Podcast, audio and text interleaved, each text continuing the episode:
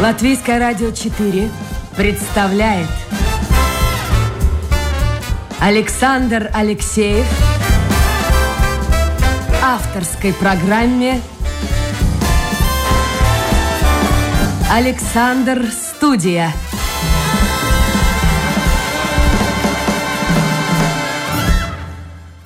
Здравствуйте, друзья!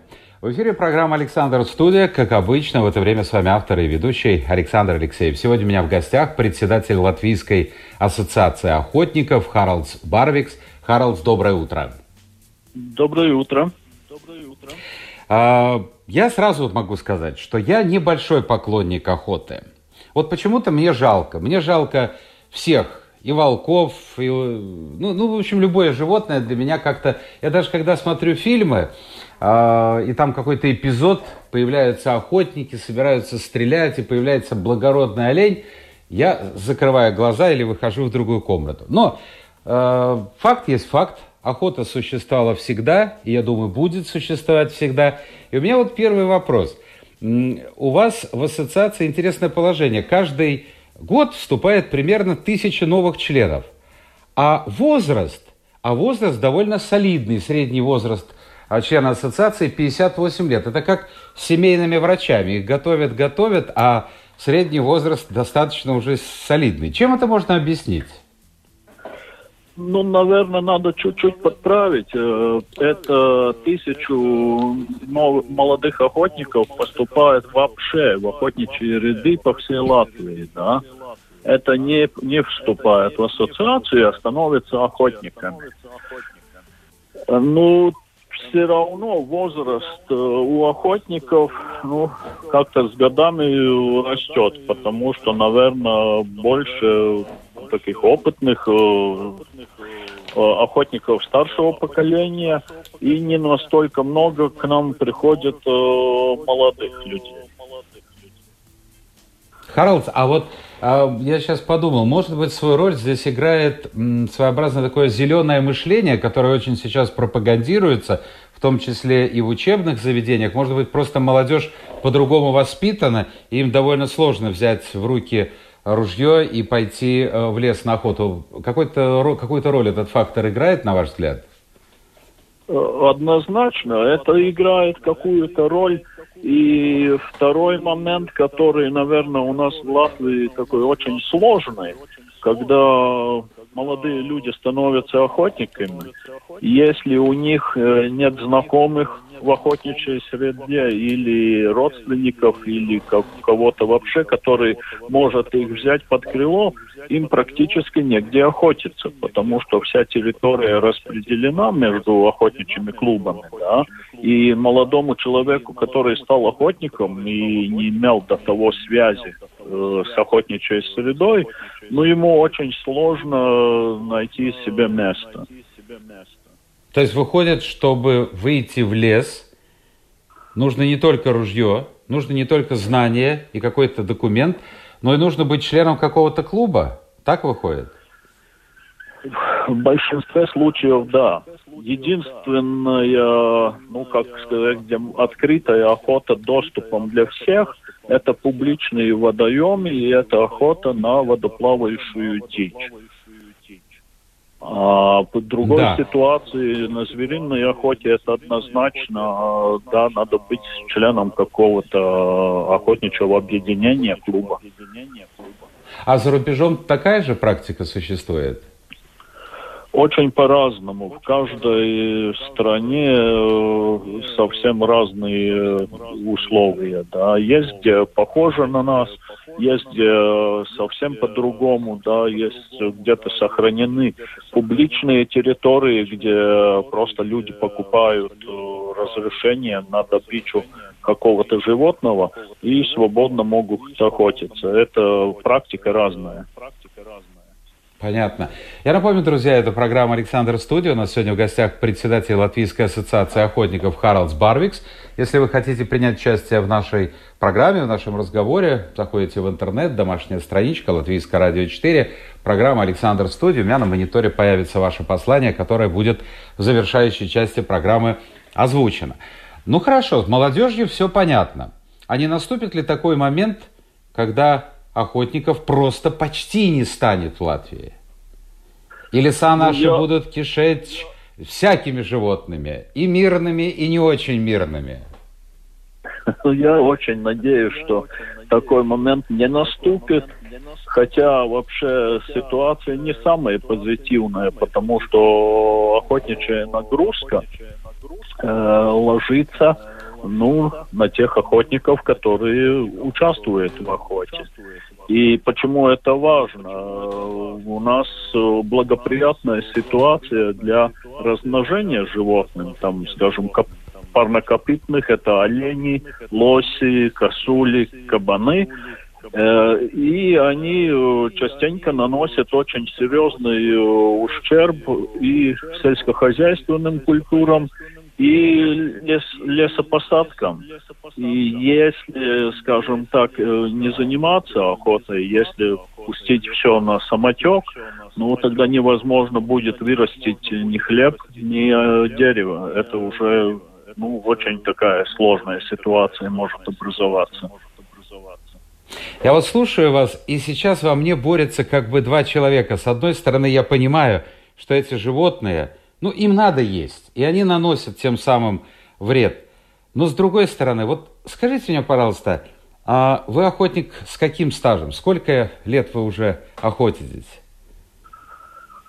Ну, больше сорока. Больше сорока.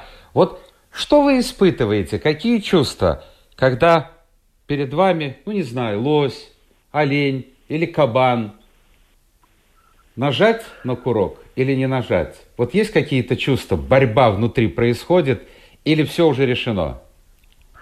Ну, скорее всего, что все решено, да, но всегда у охотника есть выбор, э, стрелять или не стрелять. И всегда мы проводим оценку, э, смотрим, насколько качественное это животное, потому что охота – заодно и селекции. Это, ну, скажем так, очистка популяции от тех особей, которые не способствуют развитию популяции, да, которые и, ну, как бы по качествам не соответствуют. И их надо изымать.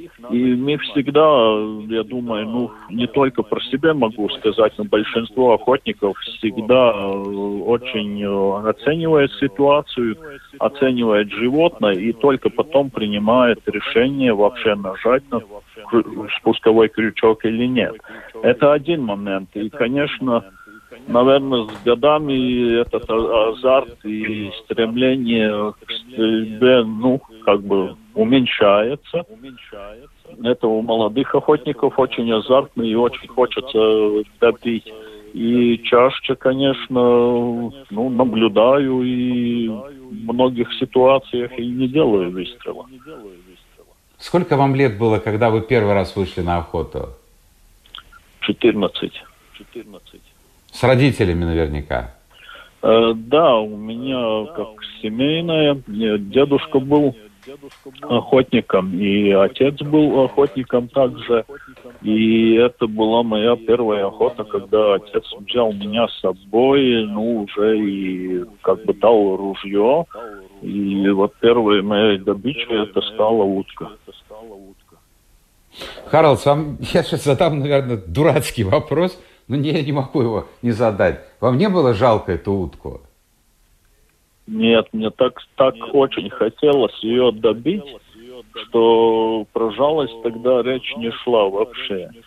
Не знаю, почему-то это как-то отходит. Это другие моменты, когда наблюдаешь за животными, или они ну, скажем так, оказывается в ситуациях таких безнадежных для себя. Попали в аварию, попали в стихийное бедствие, еще какие-то запутались где-то. Тогда наступает жалость, тогда, конечно, как и любой человек, стараемся, все охотники стараются и помочь, и вылечить, и вытащить, и сделать все для животного, чтобы он выжил. А жестокость не возникает, вот если уже там в 14, 15, 16 лет э, человек может стрелять и убивать живое существо? Я думаю, что наоборот. наоборот, что человек э, ну, начинает осознавать э, вообще ну, серьезность э, своих действий.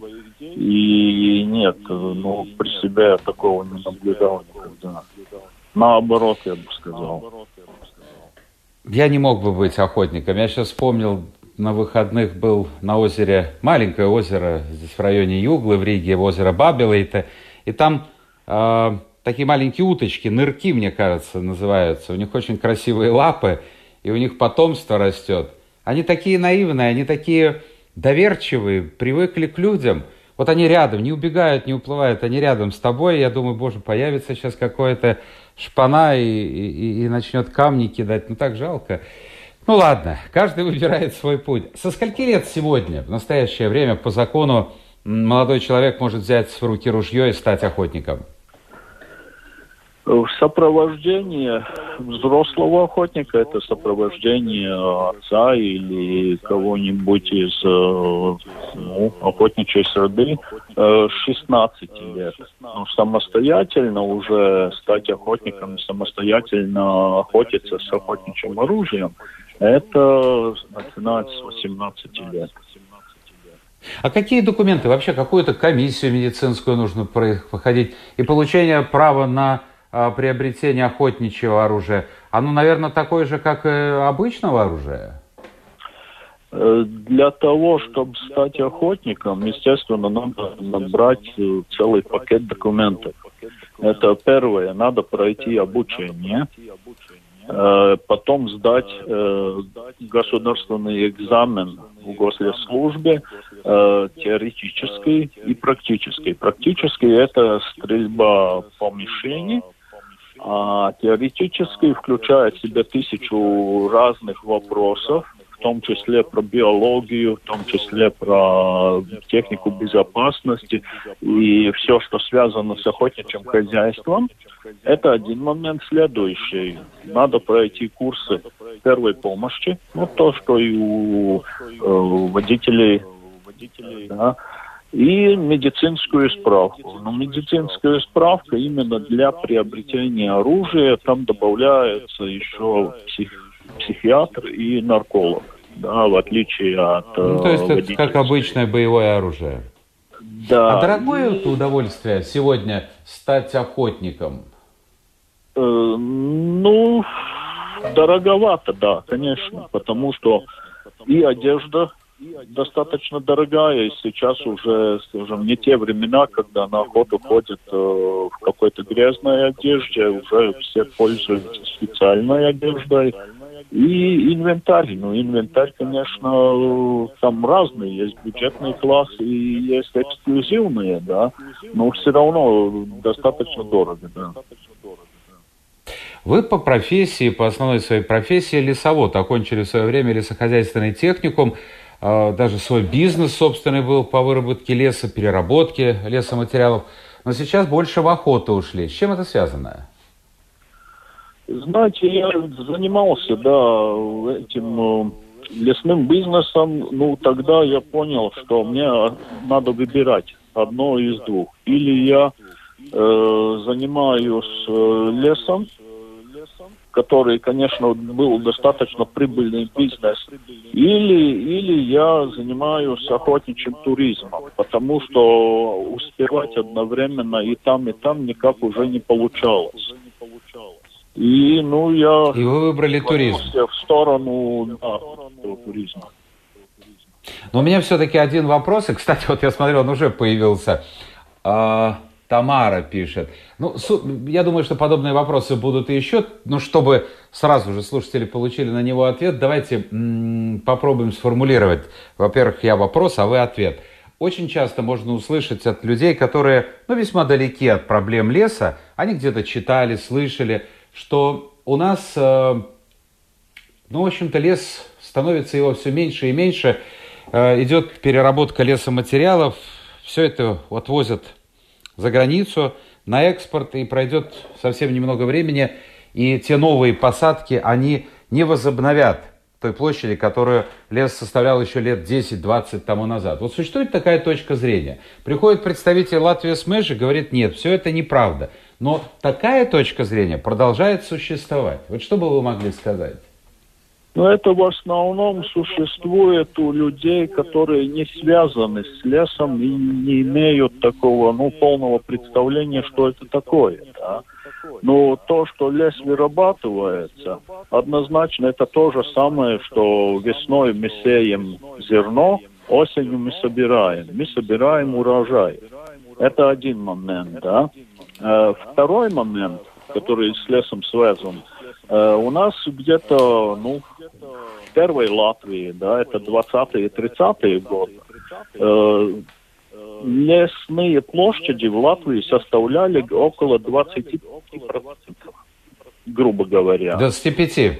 Угу. Да, от всей площади. На сегодняшний день у нас 53% Латвии покрыты лесами. И это значит, что лесные площади в два раза увеличились. И еще надо иметь в виду такой момент, что лес очень агрессивная среда, и он никуда не исчезает. Он сам восстанавливается. И это мы очень хорошо видим, скажем, на заброшенных сельскохозяйственных угодьях. Они очень быстро зарастают сперва кустарником и потом уже превращаются в лес. Так что... Ну вот, тем не менее, существует такая точка зрения. Знаете, я думаю, почему она существует? Потому что человек, который путешествует, а сейчас очень многие люди э, не имеют возможности выехать за рубеж из-за ковида, э, они путешествуют по Латвии, они видят эти лесовозы, груженные лесом, и второе, очень часто вырубка производится рядом с шоссейными дорогами, и создается впечатление, что леса становится все меньше и меньше. Мне кажется, это одна из причин. Однозначно, это одна из причин. И вторая, да, причина, что даже, ну, если люди заезжают в лес за грибами, за ягодами, они много видят много вырубок, да. А, ну, в любом случае, надо понимать, что эти вырубки, они засаживаются, лес возобновляется, и через там несколько лет, 30 лет проходит, и там уже молодняк ну, с роста человека, может, и выше, да. И мы уже эти пятна не замечаем. Но в первый момент, конечно, это выглядит ну, не очень так приятно для глаза. Приятно для глаза. Тем более не тренированного глаза, скажем так, не профессионала. Я напомню, Тем более, у нас да. в гостях сегодня в программе Александр Студия Харлс Барвикс, председатель Латвийской ассоциации охотников. Можете задать вопросы моему гостю. А, впрочем, много вопросов и у меня. Но ну, а если у вас появится вопрос, а, в интернете домашняя страничка Латвийское радио 4, программа Александр Студия.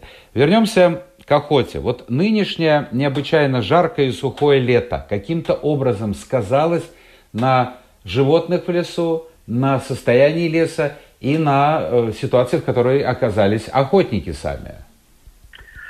Ну, первый э, момент, который мы все замечаем, это то, что очень сухо в лесу и очень высокая пожарная опасность. И что у нас одновременно тут несколько довольно больших пожаров происходит сейчас.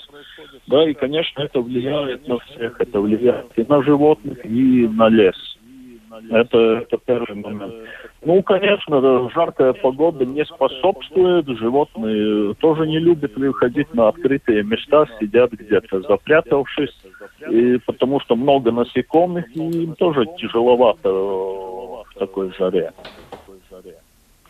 А вот скажите, а, то, что начало сезона охоты на лосей перенесли с августа на июль, если мне не изменяет память.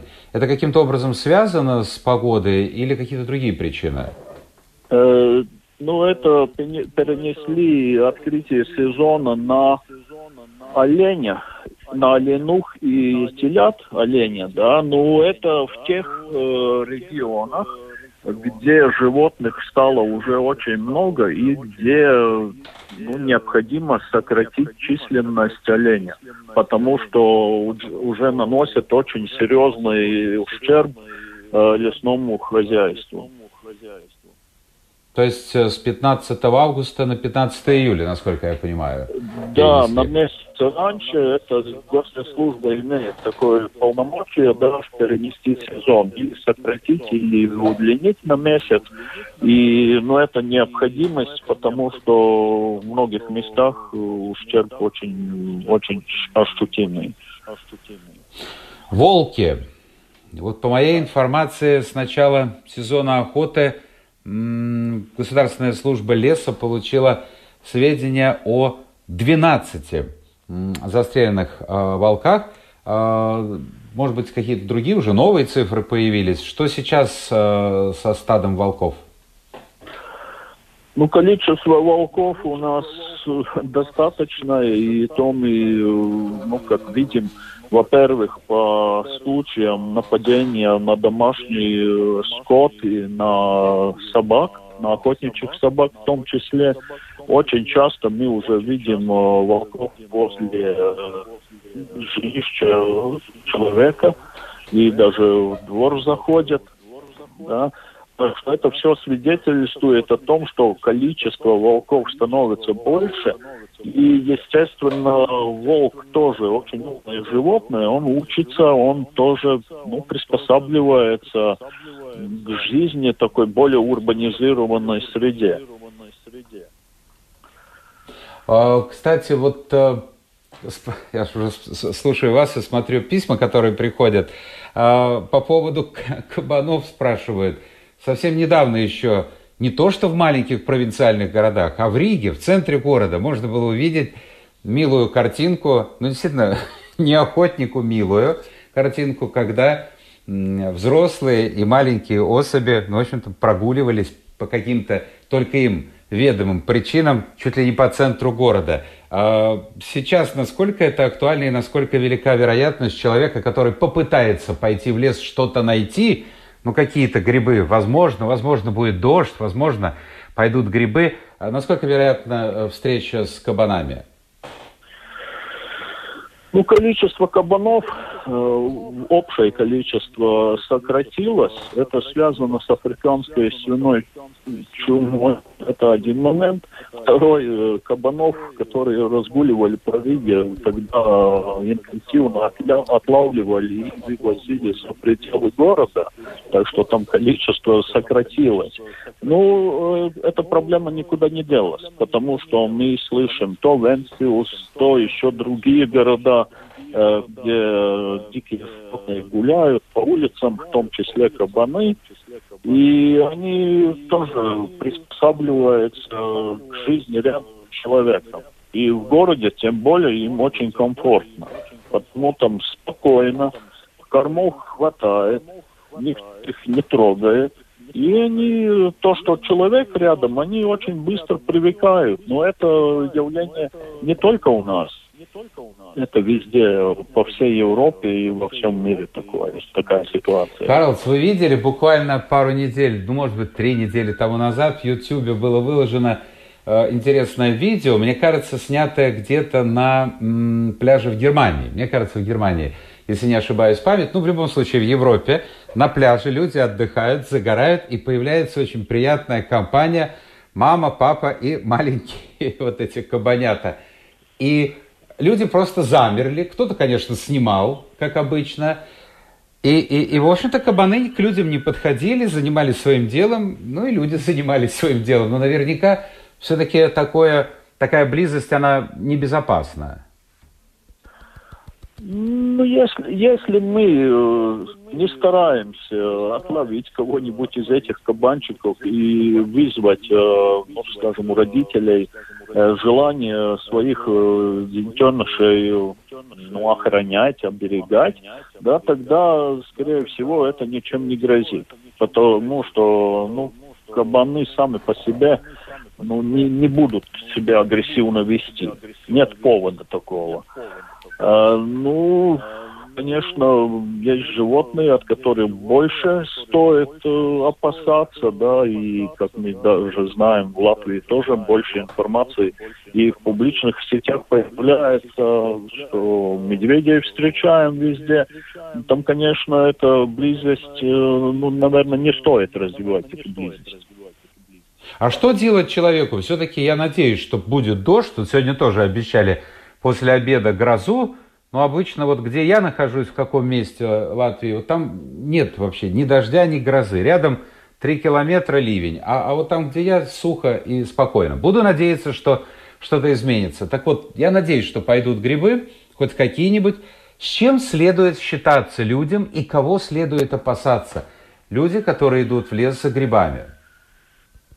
Ну, наверное, не стоит специально опасаться совершенно ничего. Надо себе спокойно вести, как мы себя ведем повседневно, да. Ну и не надо искать э, контактов с дикими животными. Неважно, это будет там кабан или это будет э, медведь, да, ну пускай он идет своей дорогой, не надо их провоцировать. И ни в коем случае не следует кормить, подкармливать. Потому что это а сам, вызывает... А сам медведь, волк, кабан не проявит активность по отношению к человеку? Я думаю, что нет. В нашей ситуации нет, потому что животные сыты, у нас для них еды вполне хватает. И в нормальной ситуации здоровое животное всегда будет избегать э, контактов с человеком. Да, вы увидите, э, но они отойдут сами своей дорогой. Успокоили. Харлс Бурковский, э, Барвикс у нас сегодня в гостях, председатель Латвийской ассоциации охотников. Но к тому же э, Харлс э, владеет компанией, которая называется Латвия Сафари Клубс. В общем-то, я понимаю, вы занимаетесь организацией охоты по всему миру.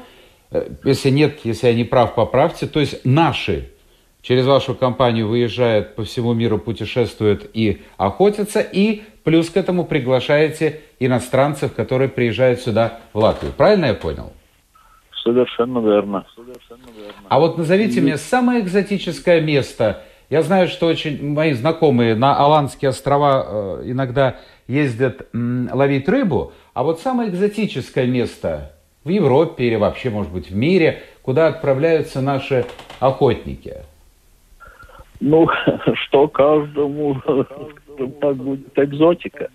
Потому что люди выбирают и крайний север, и дальний восток, и охоту в высокогорьях. И, наверное, ну, это будет такое, ну, экзотичная и тяжелая охота для нас.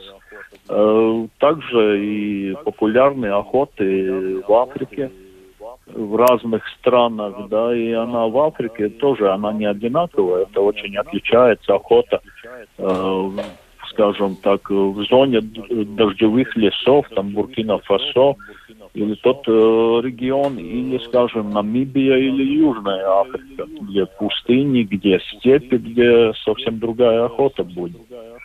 Так что очень сложно сказать, что самое экзотичное. Это, наверное, а вы сами путешествуете? А вы сами путешествуете как охотник или отдаете предпочтение латвийским лесам? Э, я большинстве случаев. Но сейчас у нас коронавирус внес э, коррекции свои. естественно, на полтора года сидим на месте и ничего не делаем. Да? Но, в принципе, я сопровождаю охотников группы охотников на горные, на горные охоты на Дальний Восток. Это Камчатка, это Сахалин, это Магаданская область, Якутия. Так что да, я путешествую. А на кого там охота происходит? В основном охота происходит на бурого медведя, на горных баранов, на э, гигантского лося. Ну, в общем-то, я думаю, что это э, достаточно, не то что достаточно, это супер дорогое приключение отправиться на Дальний Восток. Сам билет стоит туда и обратно, ой-ой-ой, сколько. А плюс нужно, наверное, лицензии еще покупать, э, ну, далеко не каждому охотнику это по карману. Ну, не скажу, что это супер дорогое, потому что самые дорогие охоты это горные охоты, которыми в основном занимаются ну, люди уже обеспеченные, которые уже коллекционируют и много ездят по всему миру, охотятся. Ну, есть бюджетные охоты. Понятно. То есть, в общем-то, если человек фанатик охоты, он поднакопит деньги и сможет поехать даже на Дальний Восток. А вот здесь, в Латвии, сюда, в Латвию приезжают, ну, природа здесь действительно, ну, во многом нетронутая, действительно, а, но, но, скажем, мне кажется, она немножко так уступает по экзотике тому же Дальнему Востоку. И тем не менее сюда приезжают э, охотники из других стран. Вот, кстати, из каких стран чаще всего? Ну, до ковида я имею в виду. Э, да, ну в Латвии в основном приезжают э, европейские охотники. Это Испания, Дания, Швеция. Э, да, мы не можем похвастаться очень большим разнообразием охотничьих животных, но тем не менее охоты у нас интересные, и они, наверное, более доступны по цене, потому что из-за границы не все охотники могут себе позволить дорогие охоты. И потому я, Латвия такая, ну, как симпатичная в этом плане. Тут за э, понятные цены можно получить хороший сервис и хорошую охоту и, хорошо провести время. Харлс, а скажите, пожалуйста, вот как иностранец может охотник приехать? То есть, может, он просто сам решил, без помощи какой-то компании, приеду в Латвию и займусь охотой. Но наверняка так не бывает. Наверняка нужна куча документов. И самое главное, ведь оружие каким-то образом нужно ввести сюда. Да, ну как мы в начале уже передачи э, разговаривали, что Латвия вся распределена между охотничьими клубами. Да. Это значит, в любом случае, если охотник приезжает за границу, ему надо будет э, охотиться где-то, ну, очевидно, он связывается или с нашей помощью, или сам часто тоже имеет знакомство, и сейчас интернет, можно и познакомиться, да, э, связывается с местными охотниками, и они его приглашают, и тогда они помогают э, тоже оформить э, охотничий билет для иностранца, который выдается на основании э, охот билета, который он имеет в своей стране. И они могут охотиться. А оружие, а оружие Европе, как провозят? Оружие, скажем, по Европе можно перевозить, если мы имеем европейский оружейный паспорт. Ага, но если из стран, не входящих в Европейский Союз, там, наверное, значительно э, сложнее. Немножко сложнее. Тогда нам надо обращаться в полицию, и там полиция тогда оформляет разрешение на ВОЗ и вывоз э, оружия для конкретного человека и на конкретное оружие. Спасибо, Харалд, за то, что, в общем-то, обрисовали картину, которая существует э, в этой сфере, сфере охоты. Я напомню, у нас в гостях Харлс Барвик, остается буквально три минуты, и я хотел бы посвятить вот это время разбору, скажем так, писем, некоторых писем. Евгений пишет, природа сама, я так думаю, разберется с численностью, а убивать только для развлечения это плохо, в магазинах еды достаточно. Для меня лично вы, господа охотники, убийцы, вы не оставляете ни единого шанса животному против вашего оружия. Вот видите, тоже человек, который негативно, отрицательно относится к охоте? Да, но немножко тоже надо тогда, э, скажем так, пояснить, э, что ни одно животное не пропадает.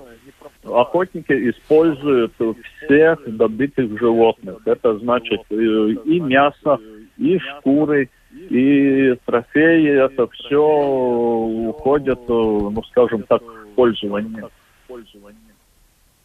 Ну вот интересно, посмотрите, мужчина высказывается против охоты, а женщина пишет, только охота на человека преступление, однако человечество этим грешит и советует мне сходить на охоту и получить удовольствие несравненно. Нет, нет, нет, ну просто вот э, не потому, что вот я такой человек, а просто, ну просто, ну вот я не могу, я не могу видеть момент. Даже когда э, Animal Planet показывает когда какая-нибудь там кошка, леопард или еще кто-нибудь э, прыгает на лань, например, я не могу ее отворачивать, мне жалко эту лань.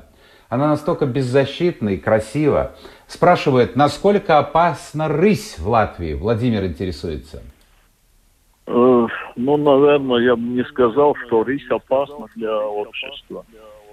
Рысь, э, да, кошка, крупная кошка, и опасность она может представить, э, ну, наверное, только в ситуациях, когда она будет э, охранять своих детенышей. В других Но случаях... ты же не знаешь, ну, охраняет она, не охраняет. Ну, если И она на вдруг вас проходишь начнет, мимо. начнет шипеть, значит, пора уходить от нее. И не надо э, так э, сближаться уже. Харалд, назовите, пожалуйста, самое страшное животное, с кем вы встречались на охотничьей тропе. Вот спрашивает так. Самое страшное животное.